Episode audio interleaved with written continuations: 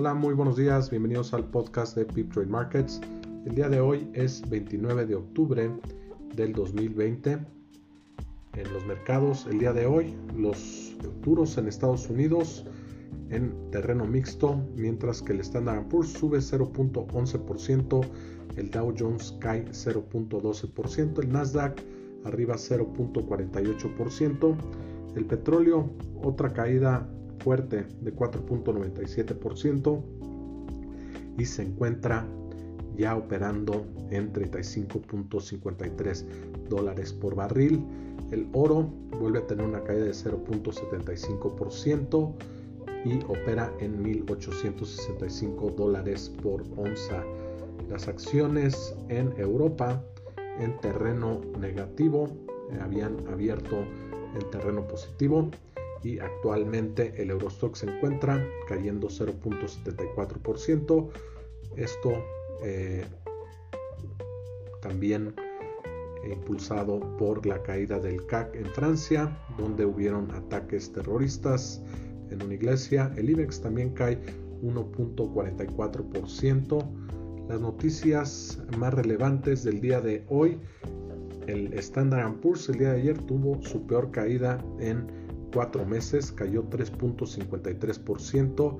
El Dow Jones tuvo una caída de 3.43% y el Nasdaq cayó 3.73%, al igual que el día de ayer en la Unión Europea hubo caídas importantes el mercado en Europa cayó 2.98%, mientras que el día de hoy en Asia los mercados cierran en terreno negativo, caen 1.61%, esto impulsado también por el Hang Seng en eh, Hong Kong, el cual cae 0.49%.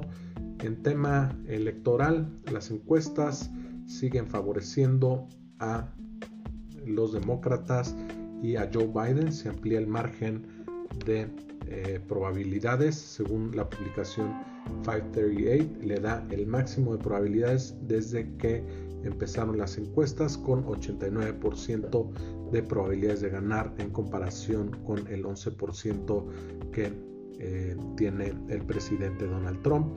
En el Senado también parece que los demócratas se pudieran llevar el Senado. Le están dando también la mayor probabilidad desde que empezaron las encuestas con 76% de probabilidades de llevarse el Senado. En la parte de la Cámara Baja, pues las probabilidades son por arriba del 95%. En las noticias sobre los datos económicos, el día de hoy Estados Unidos da a conocer su primera estimación acerca del crecimiento del Producto Interno Bruto, el cual sorprende en 1% contra los estimados, crece durante el tercer cuarto 33.1, se esperaba una recuperación de 32. También buenas noticias en la parte de Initial Jobless Claims, las cuales salen en 751 mil.